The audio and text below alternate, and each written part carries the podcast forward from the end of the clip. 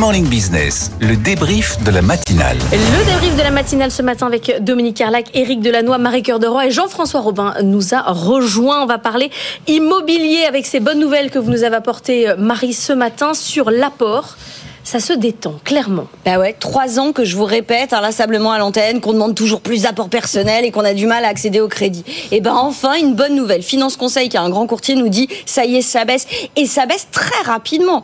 La moyenne natio était à 65 000 euros en décembre. On est passé à 55 000 euros en ce mois de février. C'est-à-dire qu'en deux mois, on a perdu plus de 18% d'apport moyen. Et vous avez évidemment des différences régionales assez dingues.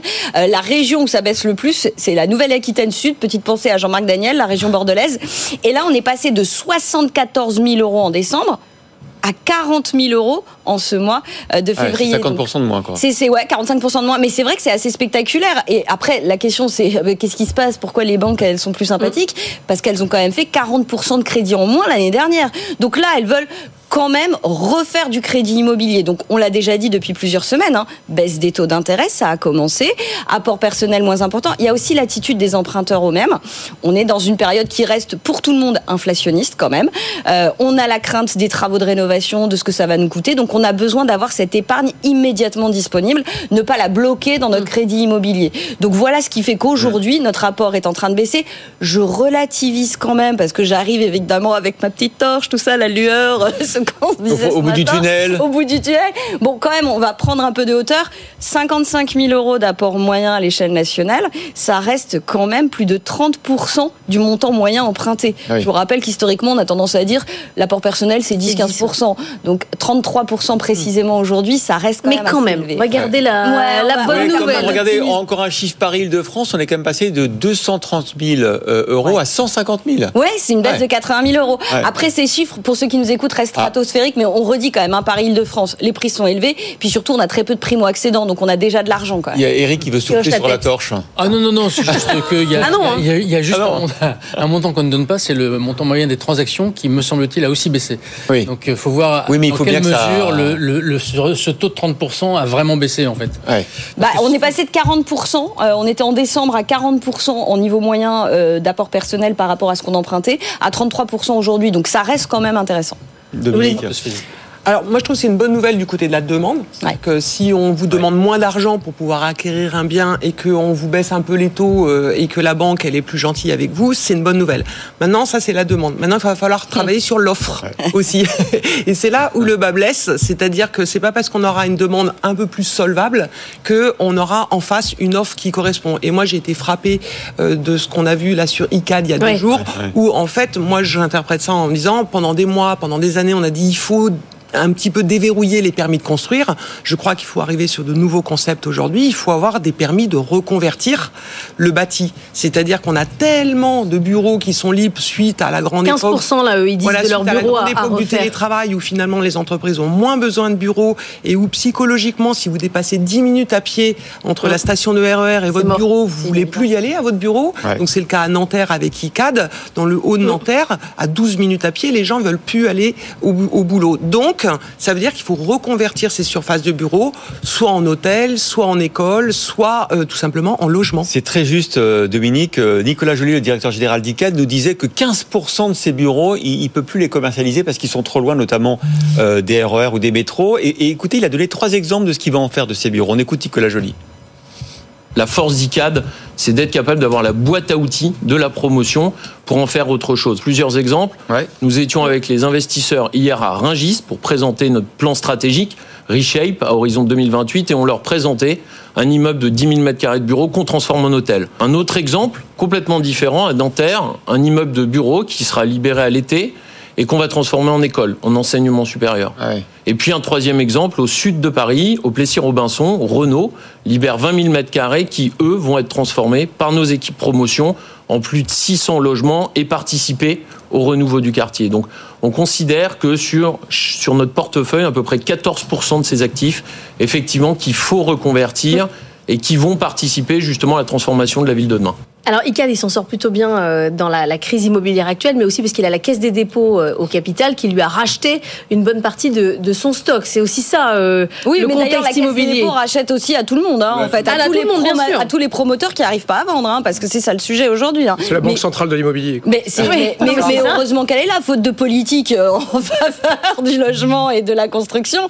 Heureusement qu'elle est là, parce que effectivement, en ce moment, c'est la crise pour les promoteurs, et c'est un très très bon exemple, parce que là, on voit à quel point aujourd'hui la survie de tous les promoteurs, c'est de se diversifier. C'est effectivement de réhabiliter, mais pas que de faire du logement, pas que de faire du commerce, mm. pas que de faire du bureau. Aujourd'hui, ils vont mourir. Ceux qui sont des purs players comme ça vont mourir. Est-ce que d'ailleurs, parce que là, ICAD qui faisait beaucoup de bureaux, qui commence un petit peu à céder une partie de son actif, est-ce que c'est pas pour euh, prémunir une éventuelle crise du, de l'immobilier commercial? On voit à quel point aux États-Unis, en Allemagne, ça commence à, à céder sur cette partie-là du marché. Est-ce que nous, on est à l'abri de ça, Jean-François? Alors aux États-Unis, en Allemagne, ce qui en Allemagne, c'est les expositions des banques allemandes régionales à l'immobilier commercial américain. Mais euh, l'immobilier commercial, bah, typiquement, vous avez des bons résultats assez surprenants d'ailleurs. Hein. Des, des, des, hypermarchés, des, voilà, des, des, mmh. On voit bien que ça, se, le commerce en tant que tel n'est pas si en danger que ça, ce qui d'ailleurs donne des signes sur la consommation. Mais ça, c'est un autre sujet. Moi, je crois que fondamentalement, c'est quand même un problème de, demande, toute cette histoire-là. Euh, Dominique a raison, il y a un problème de supply, etc. Mais ce qui, ce qui manque aux promoteurs, ce qui manque aux constructeurs, ce qui manque aux agences qui ferment, c'est qu'il y ait des gens qui soient solvables et qui puissent acheter des logements. C'est les deux. Donc c'est hein. vraiment euh, les deux. Mais Donc pour aller chercher des logements avec les dents, comme dirait euh, Gabriel Attal, il faut faire baisser les taux. Le problème, c'est pas tellement l'offre de logements. Ah. je pense même qu'aujourd'hui, ah, le gros problème qui a arrêté l'immobilier 2023, c'est pas ah ben mince, je trouve pas une maison neuve à acheter. C'est juste, j'ai pas de quoi me l'acheter. Mais, mais c'est les deux, c'est les deux. C'est-à-dire que la demande avant, il y avait aucun problème. Donc en fait, le marché ne tenait qu'à la demande et pas tant à l'offre. Depuis 2017, la production de logements au sens large, elle s'effondre très clairement. Et de logements accessibles. Et de logements accessibles. Quand on voit mais accessible, c'est le, c'est accessible au bon prix. Mais, sinon, en termes de stock, de logement, moi je trouve qu'on revient de, même sur les niveaux de construction. Alors oui, c'est une crise euh, comparable à sans doute 2009 euh, ou 91. On peut on peut regarder des comparables. Mais, mais sans doute des cas des 90 pour un certain nombre de choses. Mais quand même, il me semble que ce qui a complètement gelé, c'est cette hausse des taux qui a désolvabilisé plein de ménages. Si ça revient, si on trouve des, des moyens de financer, de resolvabiliser des ménages, on va déjà débloquer ce côté de la demande qui me semble vraiment le plus. Et pourtant, Marie, il y a des stocks. Donc bah, il y a des stocks parce que oui, ils n'arrivent pas à vendre, mais en même temps, les stocks, ils sont pas si énormes que ça non plus, parce qu'on a effectivement des, politiques. Le zéro artificialisation nette, ça aussi, ça freine la construction. Euh, vous avez des maires qui, qui, quand même, rechignent à signer les permis de construire. On en a beaucoup parlé, mais c'est de plus en plus vrai. C'est-à-dire qu'on a des vraies difficultés aussi en termes d'offres. Mm. Il y a la demande, au fait, mais la demande était seule à mm. tenir ce marché. Et que là, maintenant que la demande cale, et bah forcément, tout Vous voyez quand même des panneaux à vendre partout, c'est ça que je veux dire. Hein, c'est que la, construction, euh, on se retrouve sur des niveaux qui sont comparables de minutes, mais ce qui était peut-être anormal, c'était aussi cette période un petit peu d'euphorie, de, nombre de permis de construire, de d'échanges et des transactions. Je dis pas qu'on faut revenir à la normale, mais clairement, euh, à mon avis, déjà ce qui se passe aujourd'hui, de un petit peu d'assouplir les critères et que les banques sont en train d'être un petit peu inventives pour resolvabiliser, ça va quand même, je pense, je le dis depuis des, quelques semaines voire quelques mois, je pense qu'à partir de la deuxième partie de 2024, ça va dégeler un peu le marché immo résidentiel à tout le moins. Eric. D'abord, d'un point de vue strictement économique, on n'est pas sur un marché pur et parfait. Hein. C'est-à-dire qu'on n'est pas sur une logique de rencontre d'offres et de demandes. On est sur une logique de, de demande qui a été bridée, c'est-à-dire artificiellement bridée. La Banque de France a souhaité arrêter les bulles immobilières qu'il y avait suite à, au taux zéro de la Banque de, enfin, de la BCE, qui faisait qu'il y avait une bulle considérable qui se mettait en place. Et donc, ils ont bridé exprès la demande. Donc, on n'est pas sur un problème de rencontre d'offres et de demande, on est sur une demande bridée et sur une problématique d'offres qui, quand même, au-delà des, des, problématiques de, de, de, enfin, de pénurie de, de logements, ça fait plusieurs années qu'on est déjà sur des transformations de bureaux en logement. C'est pas, c'est pas seulement maintenant qu'on est en train de le faire. On se rend compte qu'il y a des freins réglementaires et administratifs qui sont considérables. techniques qui sont considérables. Et puis, on ne le dit pas assez, c'est que, pardon, mais euh, les, les, promoteurs et le BTP, c'est gavé ces dernières mmh. années. Les prix de l'immobilier ont augmenté de 30% en 4 ans. Donc, dans un problématique d'offre, il y a peut-être des, des, panneaux qui, qui, restent à vendre parce que les prix ont considérablement augmenté. Hmm. Donc, quand vous avez une offre qui ne s'ajuste pas et que vous avez une demande qui est bridée de manière artificielle, vous avez un marché qui s'effondre. C'est Dominique Carlac. Et du coup, il faut avoir des stratégies de diversification vers des marchés où là, on a vraiment pénurie. Et c'est ce que va faire ICAD en disant, moi, je vais sur le logement étudiant. Hmm. Parce qu'en fait, là, pour pouvoir avoir des acteurs qui peuvent aller sur de la demande qui n'est pas structurellement solvable, je pense qu'il faut vraiment être innovant dans les modèles. il y a un problème d'offre. Euh, ouais, ouais, Marie, juste d'un mot quand Vous même. aimez du pas quand on des- dit on se gave Mais non, c'est pas ça. Mais bien sûr qu'il y en a qui se sont gavés, évidemment. Mais enfin, quand on regarde aujourd'hui la marge des promoteurs, elle est pas si énorme. Hein. Oui, mais enfin, bon, c'est une catastrophe. ah non, mais là, ça, voilà. Enfin, il faut bien se rendre compte qu'aujourd'hui, il y en a qui 3-6 vont à chez perte. Ikea. hein. D'accord. Voilà, mais non, ce mais sont- enfin, entre pendant 6 cinq de l'année dernière. été, euh, ça a été- C'était la grande fête, quoi. Non, mais euh, on, prend, on privatise les gains et encore une fois, on voudrait socialiser les pertes. Ça, va, quoi. Marie, après on va parler de la rigueur. Non, mais moi, je, je, Ah, je- me fais fâcher si je défends un peu mes amis promoteurs. Mais oui, il y, a- il y a quand même des promoteurs qui font Oui, bien leur taf, oui. euh, qui aujourd'hui sont en vraie souffrance et qui, à un moment donné, en termes de marge, on rappelle les coûts incompressibles des promoteurs. Parce que je veux bien qu'on leur tire dessus à longueur de temps. Mais enfin, à un moment donné, il y a le coût du foncier. Ça, c'est une réalité. Il y a le fait qu'on a un gouvernement qui nous a vendu une inversion de la fiscalité sur les terrains à bâtir qui n'est pas vraiment venue. Il n'y a pas eu ce choc d'offre aussi parce que le coût du foncier, c'est l'alpha et l'oméga aujourd'hui. hein. Ça coûte cher d'acheter des terrains aujourd'hui. Donc, à un moment Regardez donné, si on bride pas aussi les coûts du foncier. 2015. Allez, on va passer au On est, on est sujet fatigués sur ce suivant. sujet. On va parler des économies euh, de l'État. 10 milliards euh, d'euros cette année, 12 milliards l'an prochain. Alors, c'est pas beaucoup hein, par rapport au budget d'État, mais le diable est souvent dans les détails. Euh, Le CPF, le compte personnel de formation, déjà va être victime de ce plan d'économie. Il va falloir euh, mettre de sa poche. On voit ça avec Raphaël Couder et Alexandra Paget. Les salariés devront bientôt financer une partie des formations qu'ils suivent dans le cadre du CPF. Un reste à charge mis en place dès cette année, c'est ce qu'a annoncé Thomas Cazenave, le ministre délégué chargé des comptes publics. Un reste à charge dont le montant atteindra au moins 10% du coût total de la formation. non pas pour les demandeurs d'emploi, mais pour les salariés et les entreprises qui bénéficient de ce dispositif extrêmement généreux, 2 milliards d'euros consacrés au compte personnel, formation. Donc, on revoit des dispositifs, on fait des dépenses de, de fonctionnement euh, en moins et on renonce à certains projets. Une mesure juste et nécessaire, ajoute le ministre, qui va permettre de dégager 200 millions d'euros. Une mesure qui irrite en revanche les professionnels de la formation. Christopher Sullivan, président de leur principal syndicat, estime qu'il y a d'autres solutions. c'est pas la seule solution pour pour faire des économies. On peut tout à fait abonder un parcours euh, de formation CPF avec euh, le soutien de son entreprise. Si le montant de ce reste à charge est trop important, euh, il va tout simplement euh, décourager totalement euh, les projets de, de formation. Depuis sa création en 2019, le dispositif rencontre un grand succès, mais son essor s'est accompagné d'une multiplication des fraudes. Bercy pointe par ailleurs l'inflation du coût des dossiers de formation qui aurait grimpé de 16% ces deux dernières années. Et voilà, commente Éric Delannoy. Rigueur ou pas rigueur C'est notre question pour vous, Éric Delannoy? Non, c'est pas de la rigueur. Quand on est sur 2% des dépenses de l'État qui représentent euh, un quart des dépenses globales des dépenses publiques, enfin, on n'est pas sur de la rigueur, on est sur de l'ajustement. Et j'ai envie de dire sur la commission. Moi, ce qui me gêne toujours, c'est qu'on va tout de suite trouver 10 milliards de dépenses. Le tout de suite me gêne. Quand est-ce qu'on va parler de la hiérarchisation des priorités dans les collectivités territoriales? Quand est-ce qu'on va parler de la réforme de l'État? Non pas de l'État régalien qui est juste, qui est à l'os depuis, alors avant la crise de 2000 de, de 2000 2020. hein, c'est vrai que les dépenses de l'État ont fortement augmenté avec le Covid, mais c'est pas là que se situe le problème. Je veux dire, on vient d'augmenter les, retraites de 5%, qui ont, elles ont augmenté de 10%. Enfin, je veux dire, on a un déport de la, de la dépense vers des prestations sociales qui est considérable. Alors, je veux bien qu'on veuille protéger les Français, mais il n'y a pas de limite à la protection, donc on n'arrivera jamais à baisser significativement les dépenses publiques si on ne revient pas drastiquement sur un certain nombre de politiques. Vous connaissez pas comme ça, Eric vous, vous considérez que la protection sociale, il faut tailler à l'âge dedans Pas tailler à l'âge. Vous en pensez cas, gauchiste un peu faire- ici, je vous le dis tout de suite. Et là, euh, Bah, non, mais là, il y a Et là, euh, parce que les dépenses de protection sociale, on n'a jamais autant baissé les APL que depuis 2018, Ouais, mais hein, par exemple. ça pas 5 représente euros, quoi. pas- ça Non, non, il n'y a pas que 5 euros, Christophe, Non, c'est un mais milliard et demi regardez les dépenses de non. Retraite. Enfin, regardez les dépenses non. de retraite. Vous pensez vraiment qu'on va dépenses de santé. baisser les retraites Non, mais bien sûr. Enfin, dire, il y a une problématique d'électorat, mais ne, ne parlons pas de rigueur quand on parle de 10 milliards mais d'économies Il sur y a pas- des Il n'y a pas de réduction secteurs. structurelle de la Mais dépense non, de il n'y a aucune réduction structurelle. Dominique, et ça, c'est vraiment dommage. Jean-François. Alors, on va revenir sur euh, là, ce qu'on est en train de piocher là dans les enveloppes, puisqu'en Ouais. fait, les- le projet de reconversion et transition converse- euh, professionnelle, il faut pas y toucher. Ouais. C'est-à-dire que au moment où vous avez besoin d'une accélération Mais vers D'ailleurs, le décret a nouveaux pas été publié la dernière fois. Quoi, on touche à quoi Parce qu'il faut Et toucher à là-dessus, rien. là-dessus, pour le Dans coup, chaque- dans le chaque patronat niche fiscale, il y a un chien là- qui mord. Là-dessus, là-dessus, le patronat et les syndicats sont complètement d'accord en disant euh, il faut pas toucher à la reconversion professionnelle et aux transitions professionnelles. Donc le CPF, on comprend hein, pourquoi ils veulent toucher au CPF. Il y a deux raisons. Un, il faut gratter partout. Mhm. Deux, il y a 17 des reconversions professionnelles à travers le CPF qui sont des fausses reconversions professionnelles où on se fait plaisir, on, on- on se cherche et donc on, on prend une formation qui correspond pas à un nouveau métier.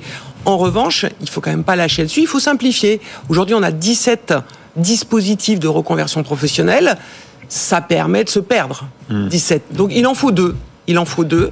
Un où c'est le salarié qui, à sa demande, veut partir sur un nouveau parcours.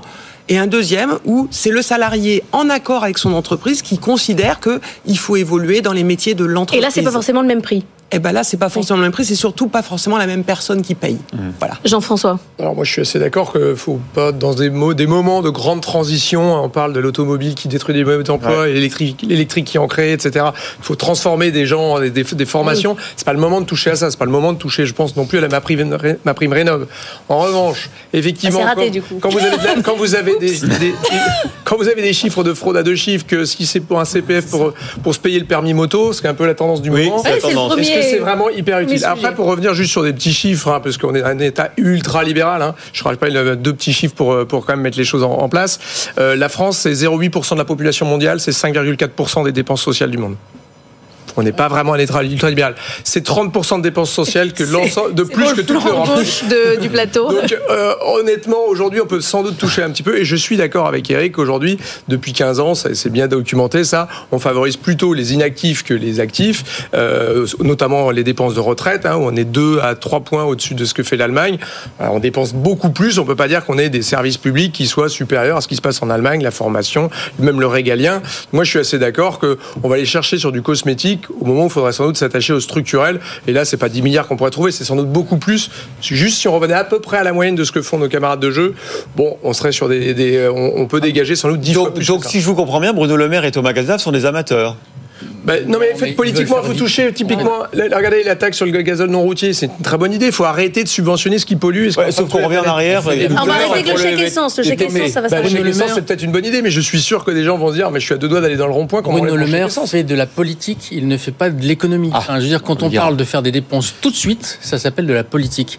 Les dépenses tout de suite, c'est pas comme ça qu'on baisse les dépenses structurelles de l'État. Changez pas le Je- modèle. J'évoquais tout à l'heure les, les- la nouvelle réforme qu'il y a eu pour promouvoir l'économie circulaire, de, de, faire la prime à la réparation des, des électroménagers. On parle de 400 millions d'euros sur 4 ans.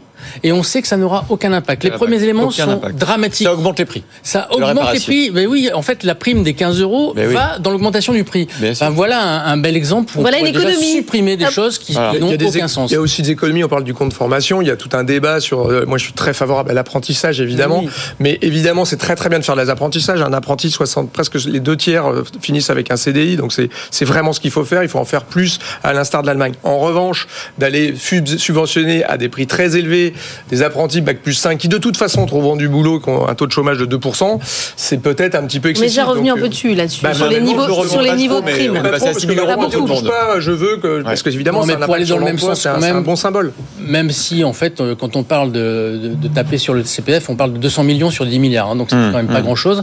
Enfin, faut quand même voir que la formation, l'accès à la formation, c'est 70% chez les cadres, c'est 15% chez les ouvriers. hein. Donc, déjà que les reconversions, on, on fasse la promotion des reconversions sur les cadres et, et les professions intermédiaires, enfin, en tout cas que les, et les, les, les, les, les, enfin, les, les contremaîtres, et non pas sur les cadres, déjà, on pourrait varier cette, cette, cette prise sur le CPF en fonction de cadre ou non cadre. Ça serait une première mesure de justice sociale.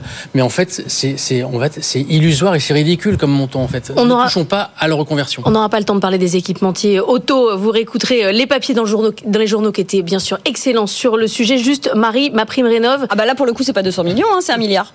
Mais est-ce que, est-ce que ma prime rénov, est-ce que ça fonctionne bien? Non. Alors ça fonctionne pas assez bien. On a vu d'ailleurs les chiffres de l'ANA qui distribue ma prime rénov. Ils étaient en baisse sur l'année 2023. Mais pourquoi ça fonctionne pas assez bien? Parce que personne n'y comprend rien. On fait des émissions avec Lorraine Goumeau tous les jours.